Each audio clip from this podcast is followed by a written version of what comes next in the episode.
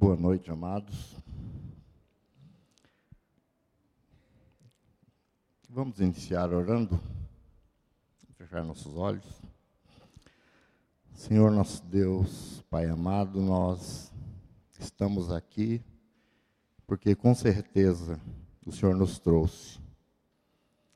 E eu sei, ó Deus, que o Senhor tem um propósito em todas as coisas, inclusive neste momento, ó Deus, eu te peço, Senhor, se revela a cada um dos que aqui estão, desde as crianças, ó Deus, no seu espaço, as pessoas que vieram aqui, ó Deus, que trazem no seu coração indagações, muitas vezes dores, agradecimentos.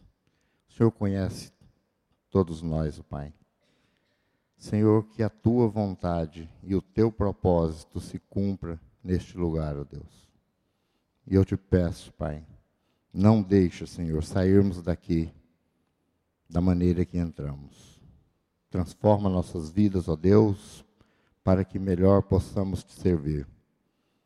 Esse é o desejo do meu coração. Eu te peço isso, ó Deus, em nome de Jesus. Amém, Senhor. Amados, nós estamos aqui porque Deus quer. Não tenho a menor dúvida. E nós temos falado sobre encontros. E eu queria só fazer uma pergunta. Quem já cantou um hino que diz: Eu marquei um encontro com Deus? Levanta a mão, por favor, quem já cantou. A maioria, né? Esse hino fala né, que aqui, nesse santo lugar, eu marquei um encontro com Deus. Vamos dar uma olhada diferente hoje. Esse encontro, quem marcou foi Deus, que nos trouxe. Deus não, não faz nada sem um propósito, sem algo muito bem definido, determinado. Creio naquilo que Deus tem a nos dizer através da Sua palavra. E já foi falado sobre vários encontros. Jesus seus discípulos logo após a ressurreição. Nós falamos sobre outros encontros, né? eu e os outros pastores, Marcelo, Maico, Júnior. E esse encontro de hoje é um encontro com Deus. Por isso eu disse no início que eu creio que Deus marcou esse encontro e nos trouxe. Mas antes disso, Marcelo estava falando aqui a respeito do nosso espaço, né? E quando a gente fala assim de mudança, parece que gera na gente um certo saudosismo, né? A gente olha para um espaço, a gente se acostuma com ele e tem um significado. Eu rapidamente algumas coisas que marcaram bem rápido.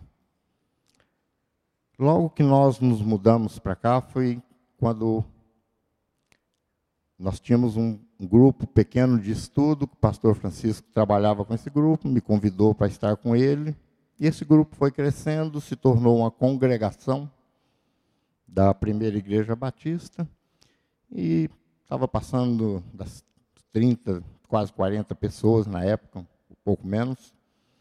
Aí foi feita uma proposta que se emancipasse como igreja, foi formada a diretoria, eu me lembro que quando nós mudamos para esse espaço, só essa partezinha aqui do meio ficava preenchida né, com os membros da igreja. A igreja tinha nascido naquele momento. E alguns meses depois, teve um encontro aqui da Convenção Batista do Estado de São Paulo, se eu não me engano. E vieram membros de outras igrejas batistas, estava aqui. Eu estava sentado ali naquele canto, e o pastor Francisco chegou, sentou ali do meu lado. Eu dei uma olhada aquele espaço todo, repleto, estava todos os lugares ocupados. Aí eu falei para o Francisco, falei, Francisco, meu sonho é um dia olhar e ver do mesmo jeito que está hoje aqui, mas com membros da igreja. E graças a Deus, Deus agregou pessoas, e um dia eu estava aqui pregando, Eu tinha me esquecido disso que eu tinha falado, e quando eu olhei, eu agradeci a Deus no meu coração por ter visto as pessoas que Deus agregou neste lugar ao Evangelho dele. Uma outra experiência também foi, nesse início, nós tínhamos uma pessoa que fazia o louvor, tocava um violão, o Marcelo, que é da primeira igreja, estava emprestado para nós, aqui, mas por um motivo, não lembro qual, ele não pôde vir. E aquele dia eu ia dirigir o culto, pregar, quando cheguei aqui não tinha um instrumento, não tinha como nada. E um rapaz que estava nos visitando aqui falou: Ó, tem o violão, eu sei tocar, mas tudo que ele sabia tocar, a igreja não sabia cantar. Eu falei: então você toca e canta sozinho aí. Ele cantou alguns hinos, preguei. Mas eu não saí, aquele dia eu não saí bem daqui. Eu tinha deixado meu carro aqui embaixo. Eu saí, cheguei no carro, Estava muito angustiado com aquela situação. Chorei e pedi a Deus, Pai, nos dá um grupo de louvor. E Deus foi acrescentando pessoas. E eu sempre digo, quando eu vejo uma pessoa nova aqui, você é resposta de oração. E de lá para cá, Deus tem me suprido muito bem no louvor. Num momento na, na nossa trajetória também, nós tivemos uma perda muito grande, a esposa do pastor Francisco. E nós, estava eu e o pastor Francisco numa reunião, e ele estava muito abatido com tudo que aconteceu, com o desgaste de uma enfermidade, com perda. E eu conversando com ele, eu falei, pastor, acho que nós precisamos de outra pessoa, nós precisamos de alguém para estar conosco nessa, no comando dessa igreja. Ele falou: Vamos orar. E nós começamos a orar. Algum tempo depois, como resposta das nossas orações, Deus nos deu um grande presente: Marcelo, Gláucia e Lara. E depois Deus completou com André. Eu costumo dizer, foi um presente de Deus para nós, foi uma resposta de oração. E quando eu vejo a igreja crescendo, se movimentando, com tantos ministérios, com tanto trabalho, e agora com nova, é, com um novo projeto, isso me alegra muito. E isso surgiu no meu coração agora, eu quis compartilhar com os irmãos. E a minha expectativa, a minha esperança é que Deus agregue muito mais que aquele espaço fique pequeno. Vamos orar para isso sempre, tá ok? Mas vamos lá para a mensagem da palavra de Deus. Amados, essa palavra encontro, ela fala muito, muito se a gente for pensar nos nossos encontros, mesmo com pessoas, aqui nós vamos falar um pouco mais de um encontro com Deus, mas existe até uma fala, né, um, um ditado ou alguma coisa assim, que diz que quando nós nos encontramos com alguém, por pequeno que seja o tempo, nós nunca saímos da mesma forma que chegamos. Sempre nós ficamos com pouco, saímos com pouco dessa, e deixamos um pouco de nós nessa pessoa. Isso pode ser bom ou ruim.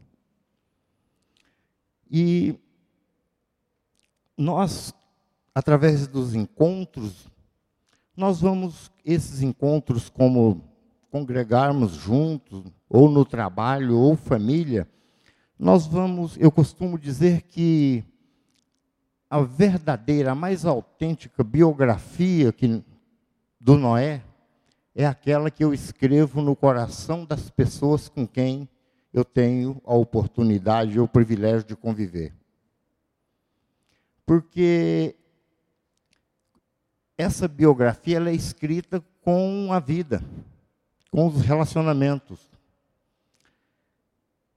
E Raquel de manhã não estava, eu até falei, ela está aqui agora. Eu me lembro que uma vez ela me disse, logo no início do casamento, não sei que assunto a gente estava conversando, e ela falou: Noé,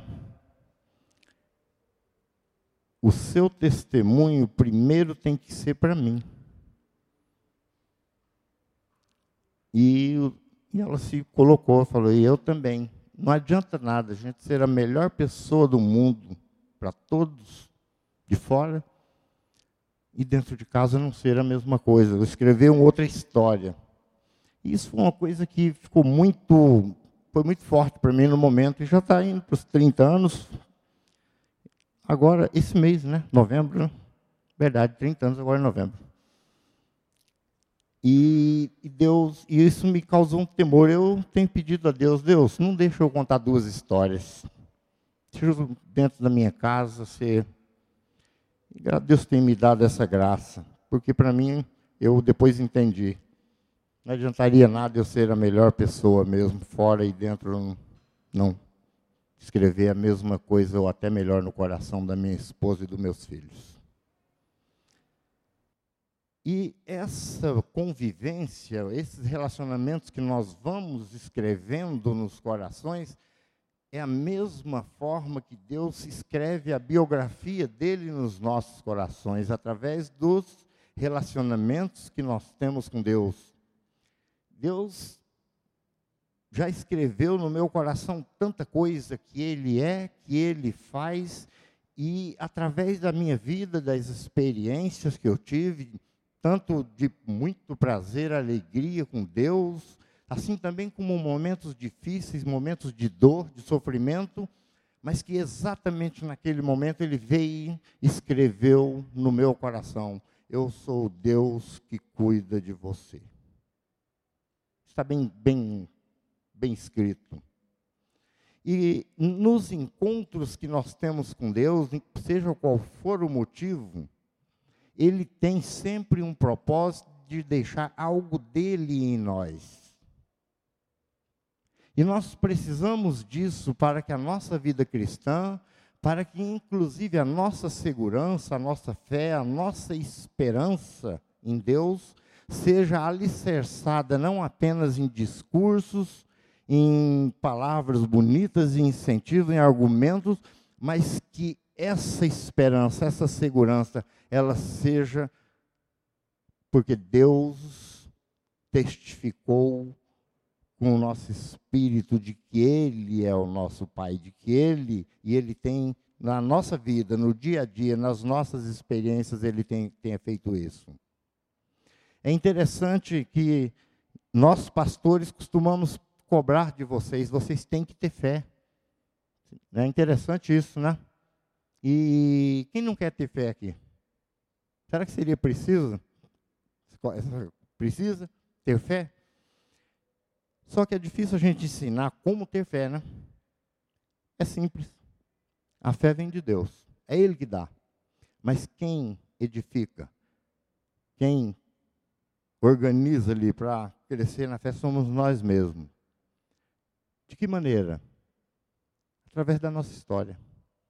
Se nós olharmos para o nosso passado, amados, e observarmos, mesmo sem que nós merecêssemos nada, parte desse princípio, se observar o quanto Deus já fez em nossas vidas, com certeza, você já tem um alicerce para poder falar: Deus, até aqui me ajudou o Senhor. E com certeza, Ele vai continuar. Foi exatamente o que Davi fez quando foi enfrentar o gigante Golias. Ele não chegou dizendo, eu vim em nome do Deus Todo-Poderoso, do céu, da terra, pai de Abraão, Isaac. Ele não usou nada desses argumentos. Ele chegou e falou, vim desafiar esse filisteu. O rei olhou para ele, um adolescente, um rapazinho ainda, e falou, como? De que maneira você vai enfrentar esse gigante? Eu tenho no meu exército homens preparados para isso. E não conseguiram, não resistiram a esse filisteu. Agora você, um jovem, sem experiência ainda nenhum, como você vai enfrentar esse gigante? E ele começou a contar uma história. Olha, rei, Eu sou pastor de ovelhas. E um dia eu estava cuidando do rebanho e um leão veio e arrebatou, pegou uma das ovelhas do rebanho. Eu fui atrás deste leão, eu briguei com ele, tomei a ovelha dele e trouxe de volta para o rebanho. Já é uma história meio fantástica, né? Porque brigou com o leão, na nova versão internacional vai um pouco além. Eu peguei o leão pela juba e bati nele. E tomei a ovelha dele. Trouxe para o rebanho. E em outra ocasião, um urso também. Aconteceu a mesma coisa, fui, bati no urso, tomei a ovelha e aí ele entra na história é, mais objetiva daquele momento. E ele diz: O mesmo Deus que me livrou do leão, o mesmo Deus que me livrou do urso, vai me livrar dele. Nós precisamos disso, viu? Eu, eu em momentos muito difíceis, eu já falei para Deus: Deus, o Senhor que fez isso, mas isso isso na minha vida, com certeza, o Senhor não vai me largar aqui, o Senhor vai, até aqui tem feito. E por isso que eu falo de, desses escritos, daquilo que Deus vai escrevendo em nossos corações através das nossas experiências com Ele, da nossa vivência com Ele. E hoje nós vamos falar de uma das experiências mais fantásticas, é, temos relato na Bíblia, do profeta Isaías, quando ele diz, ele conta um momento da vida dele que foi o momento do chamado dele, o momento em que realmente ele foi convocado por Deus para uma missão que durou aí aproximadamente 40 anos. Passou por três, quatro reis. Ele foi profeta de Israel. Vamos ler esse texto que relata isso, que diz: No ano em que o rei Uzias morreu, eu vi o Senhor assentado num alto e sublime trono, e as abas de suas vestes enchiam o templo. Acima dele estavam serafins, cada um deles tinha seis asas. Com duas cobriam o rosto, com duas cobriam os pés, e com duas voavam. E proclamavam uns aos outros, dizendo: Santo, Santo, Santo é o Senhor dos exércitos.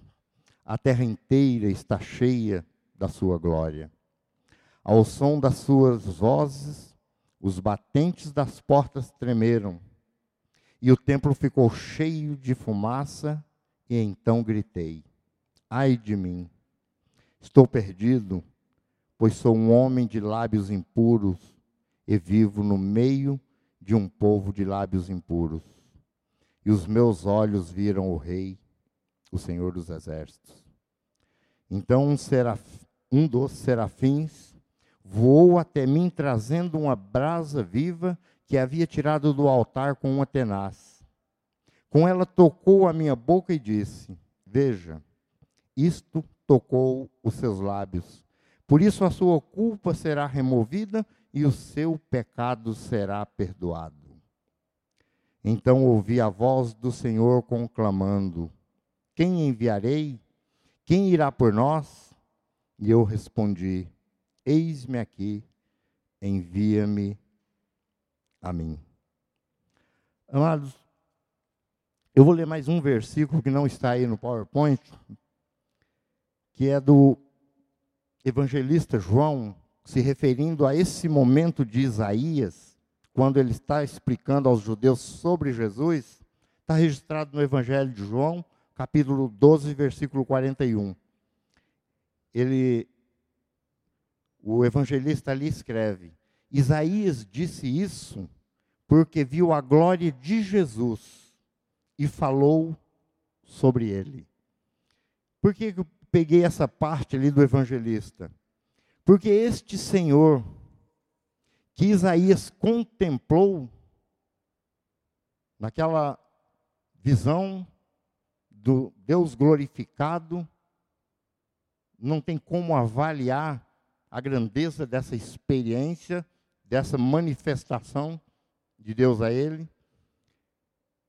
Ele tem outra versão que diz que ele viu Jesus na sua natureza divina. Foi, a visão dele foi do próprio Jesus Cristo, Deus. Por isso que Isaías é o, o profeta Isaías é o que descreve em todo o seu, entre todos os livros proféticos, é o que fala de Jesus com maior precisão. Se vocês tiverem um tempo aí durante a semana, uma tarefinha de casa, leiam o capítulo 53 do profeta Isaías, do livro de Isaías. Tem ali descrito Jesus como se ele tivesse escrito depois do ministério de Jesus Cristo aqui. Tal é a perfeição, a exatidão da profecia. É o profeta que mais falou de particularidades, de detalhes da vida de Jesus. Isso 700 anos ou um pouco mais antes de Jesus estar aqui conosco. Mas nesse o, o que nós podemos aprender com isso para a nossa vida? Amados, primeiro que esse encontro, esse momento da vida de Isaías foi num momento de crise, foi num momento de comoção social, foi um momento de crise política, governamental, econômica, foi um momento que ele, o povo também estava aflito. E não foi a primeira vez essa que Isaías entrou num templo, isso era hábito dele. Mas esse dia foi diferente. É por isso que eu acredito que tem aqueles dias que são diferentes na nossa vida com Deus, aqueles dias que marcam nossa vida. E nesse momento, Isaías, ele entra ali indagando no seu coração, porque o trono, o governo, o trono estava vazio. E a preocupação dele era o governo. Ele estava vivendo num momento em que parece que não havia ninguém que pudesse orientar, governar, dirigir. E ele entra no templo com essa aflição, com essa angústia no coração, e Deus se mostra a ele. E ele vê que o Senhor estava sentado num alto e sublime trono, o trono de Deus ainda, amados, que nós estejamos sem governo, aqui não cabe crítica a nenhum deles. Eu estou dizendo que, ainda que o trono do governo esteja vazio, Deus ocupa o seu lugar no trono que dirige as nossas vidas e todo o universo. Esse trono não fica vazio. O governo de Deus está acima do governo da terra. Os desmandos, as, tudo, os erros, essas coisas, alguém, eles prestarão conta a Deus. Não tenho dúvida disso. Mas nós temos que entender que nós temos um governo que está acima desses outros governos, inclusive os corruptos, corruptos e tudo mais, que traz tanto sofrimento para a gente. E Isaías, quando ele, ele vê aquele, toda aquela glória de Deus ali, ele relata de uma forma que ele estava sentado num alto e sublime trono, e as abas de suas vestes enchiam o templo. Ele ocupava todo aquele templo. E ele viu que os, os anjos, serafins, as autoridades do céu estavam ali proclamando a santidade de Deus e proclamavam, falavam uns aos outros: Santo, Santo, Santo é o Senhor dos exércitos. E ele, naquele momento, ele vendo, ele olhando aqui, ele vê a santidade de Deus. Ele vê um Deus na pessoa de Jesus Cristo, na sua natureza divina, com certeza. Ele viu o quanto ele estava indigno naquele momento de estar ali contemplando. Se nós olharmos Isaías antes do capítulo 6, antes desse texto, nós vamos encontrar um outro Isaías. Nós vamos encontrar um Isaías cheio de crítica, de julgamento. O capítulo 5, ele pega uma parte ali para falar: ai dos que ajuntam casas e mais casas, campos e mais campos, e fazem das, dos seus pertences ou das suas aquisições do seu Deus. Ai daqueles que passam o dia tomando vinho e bebidas fortes. Ai daqueles que chamam o mal de bem e o bem de, de mal. Ai daqueles que fazem da mentira o seu meio de viver. Ai daqueles que fazem aposta para ver quem bebe mais. Vocês já viram isso aí, né? Entre, nessas festas universitárias tem muito, viu? E ele, ai desse, já, isso aí não nasceu agora não, viu, Kiro? Ele fala disso. Ai daqueles que ficam fazendo apostas para ver quem bebe. E ele critica ali todo mundo, não escapa ninguém, viu?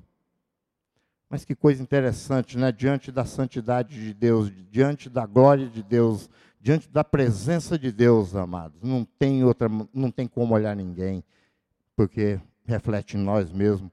E ele olhou para dentro e ele viu a indignidade dele, o pecado dele, e ele falou: Eu sou digno de morte, eu estou perdido. Estou perdido porque os meus olhos viram o Senhor dos Exércitos. E eu sou uma pessoa pecadora. Eu sou uma pessoa de lábios impuros. Eu convivo, eu vivo no meio de pessoas que são pecadores como eu. Mas acontece aí uma coisa fantástica e é o que Deus espera de todos nós. Reconhecer. E é interessante que nesse contexto que nós estamos falando, nós vamos ver que mais no final do texto tem Deus falando quem há de ir por nós. Nós vemos a graça manifestada de Jesus Cristo perdoando um pecado, quando diz: A tua iniquidade foi tirada, o teu pecado foi perdoado. Nós estamos falando de Antigo Testamento, não havia remissão de pecado sem oferta de sacrifício. Não foi exigido nada. Jesus, na presença ali, a graça de Jesus Cristo alcançou. Mesmo no Antigo Testamento, ele foi alcançado pela graça, como eu, você, que não precisamos fazer nada, nenhum sacrifício para sermos aceitos por Jesus Cristo. Sabe por quê? Porque antes, bem antes de que nós o conhecêssemos, ele comprou, ele pagou o preço da minha vida e da sua vida. Não tem, o Noé não precisa pagar, o Noé não tem sacrifício a oferecer a Deus. A única coisa que Deus pede de mim, que eu tenha um coração dependente dele, que eu tenha um coração que siga aquilo que ele espera que eu faça. E ali naquele momento, quem convenceu Isaías de que ele era um pecador?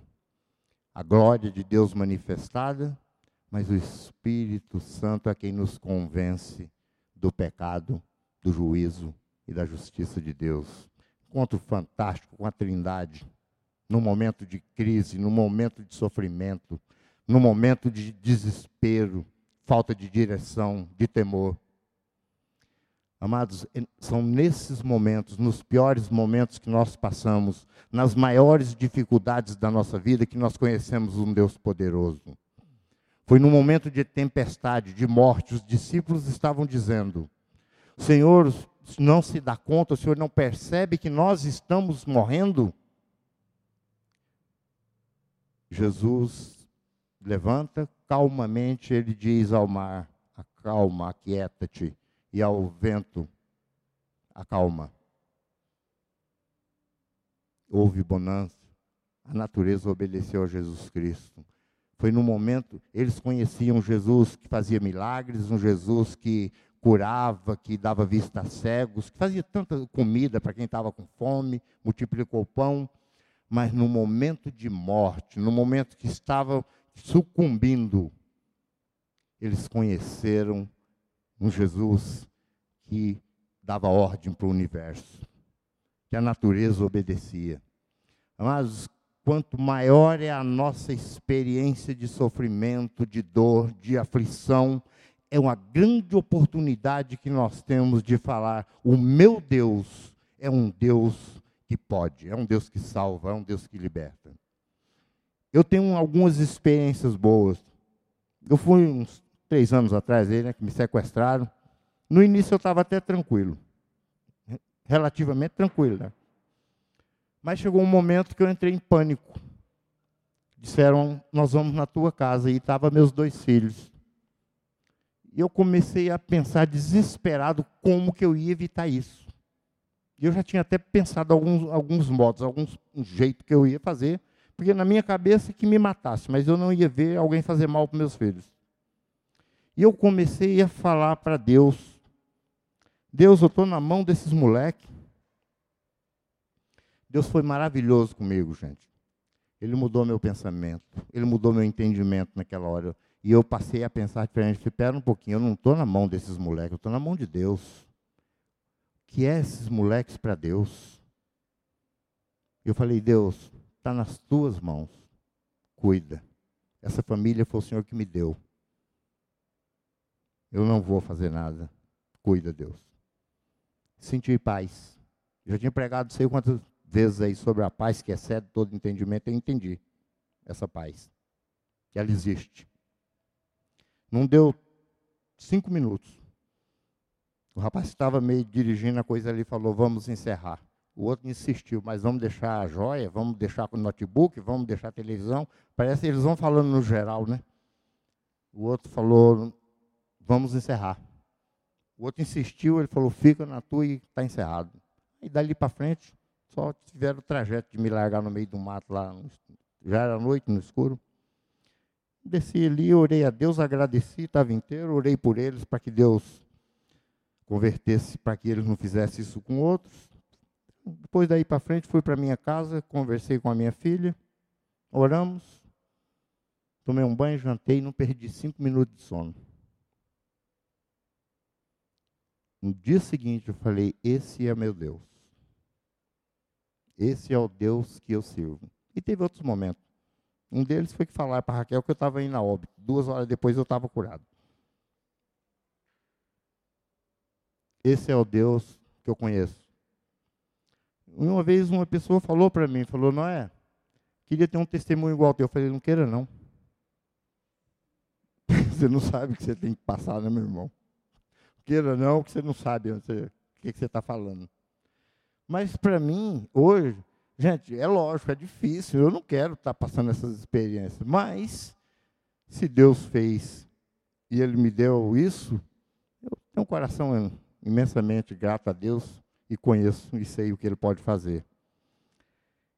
Nessas experiências que nós vimos aqui, de, foi um momento difícil de crise, mas ele viu um Deus que governava, um Deus que estava ali, que tomava conta de tudo.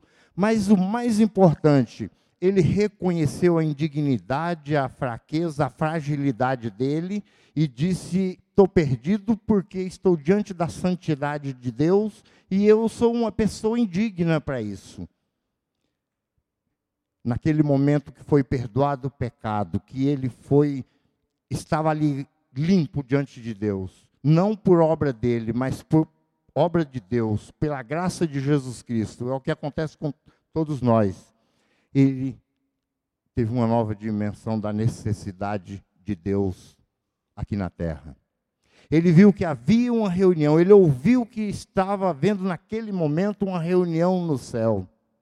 E naquele momento Deus precisava de alguém para que fizesse um trabalho que seria o de profeta aqui na terra. Deus precisava de alguém para que ele cumprisse alguns dos seus preceitos, dos seus objetivos e Deus precisa de gente, Deus precisa de você, Deus precisa de mim, Deus precisa de todos nós. Deus não nos salvou, não nos arregimentou apenas para nós ficarmos falando da salvação para nós mesmos, mas Deus, cada um de nós, tem um dom que Deus precisa usar. E naquele momento, Isaías, ele, ouvindo que tinha aquela, aquele momento, aquela preocupação, aquela questão no céu de que alguém precisava ser enviado por Deus para cumprir aquele ministério, ele interrompe aquela reunião. Ele ouvindo aquilo, ele ouvia o Senhor que clamava: Quem há de ir por nós? A quem enviarei? Ele interrompe, dizendo: Eis-me aqui, Senhor. Envia-me a mim. Agora eu te conheço. Agora eu te vi. Agora eu sei quem é o Senhor. Eu sei como é o Senhor. Eis-me aqui, envia-me a mim. Amados, não tem um lugar para nós sermos mais felizes do que estar na vontade de Deus, fazendo aquilo que Deus tem para você fazer. Deus nos deu dons a todos nós. Não adianta alguém falar, eu não sei o que fazer para Deus. Não é para Deus. Deus já fez por nós. É, você vai fazer, Deus faz através de nós, nós não fazemos. É Deus que faz através de nós. Ele opera tanto o querer quanto o realizar, segundo a sua boa vontade, segundo a forma que ele quer que cada um de nós sejamos produtivos na, no reino dele. Esse encontro com Deus, onde nós entendemos que nós temos um Deus na sua glória, um Deus santo, de uma santidade é, proclamada por toda, todos do céu, por toda a terra, toda a natureza proclama essa grandeza, essa santidade de Deus. Um Deus compassivo, misericordioso, que não se limita à fraqueza do Noé, aos erros do Noé, essa mente limitada do Noé. Um Deus que é gracioso, que deu a vida dele por mim. Eu entendendo isso e estando a serviço desse Deus, eu estou no lugar aonde eu posso encontrar toda a felicidade que existe para a minha vida, apesar dos tropeços, das dificuldades e de tudo que nós encontramos na vida. Uma coisa é você estar só, outra coisa é você estar com Deus. Uma coisa é você estar fazendo aquilo que é da, do teu interesse, da tua particularidade. Outra coisa é você estar convicto daquilo que você está fazendo é da vontade de Deus. É muito diferente. Queria orar com os irmãos, dizendo somente isso, amados. Deus, o mesmo Deus que Isaías contemplou no templo ao Deus que está aqui conosco. Ele está aqui. A Bíblia não mente, Jesus não mente, ele disse: Estarei convosco todos os dias até o, fim, o final, final dos tempos. Não vos deixarei órfãos. Aonde estiver duas ou mais pessoas reunidas em meu nome, ali eu estarei. E com certeza aqui tem muito mais que duas pessoas reunidas em nome de Jesus Cristo. Não tem como negar a presença de Deus aqui, cuidando de nós, preocupado com nós, cuidando do seu problema, da sua angústia, do seu medo. Mas Ele quer também que você seja um instrumento nas suas mãos para que a obra do Senhor aqui na terra, para que o seu reino seja estendido aqui. Ele precisa de nós, ele precisa dos teus braços, ele precisa da tua boca para falar para alguém. Ele precisa dos braços, dos teus braços para abraçar uma pessoa que está sofrendo. E ele precisa do, da tua ajuda, seja de que forma, para ajudar o fraco, o necessitado. Mas ele precisa muito mais do teu conhecimento da salvação para que você possa trazer outros para estar fazendo parte da igreja do nosso Senhor e Salvador Jesus Cristo. Nada mais é precioso do que uma alma para Deus e nós podemos, nesse campo, fazer muito, porque não fazemos sozinhos, fazemos com Ele. Vamos orar? Senhor, nós te agradecemos, Pai, porque o Senhor está conosco, o Senhor está presente, o Senhor tem conduzido a tua igreja, cada pessoa que está aqui nesta noite. Que o Senhor transforme, ó Deus, num instrumento de justiça em tuas mãos. Senhor, nós temos entre nós, ó Deus, evangelistas. Nós temos pessoas, ó Deus, que têm dons que foi dados pelo Senhor. Senhor, que todos esses dons sejam usados para a tua glória, Senhor, na tua igreja. Senhor, que nós possamos, ó Deus, fazer com que este mundo seja um pouco melhor através da ação do Senhor, através de nossas vidas, ó Deus. Te agradeço por tanto que o Senhor fez por mim. pela minha família, por esta igreja, pelas pessoas que estão aqui conosco. E eu te peço, ó Deus, não deixa, Pai, nós sermos insensíveis à tua voz, à tua palavra e ao desejo que o Senhor tem no coração sobre cada um de nós. Paizinho amado, muito obrigado por tudo. Continua, Deus, a cuidar de nós, porque sem o Senhor nada somos, Pai. Eu oro a Ti e agradeço, Pai, de todo o meu coração. Em nome de Jesus, amém, Senhor.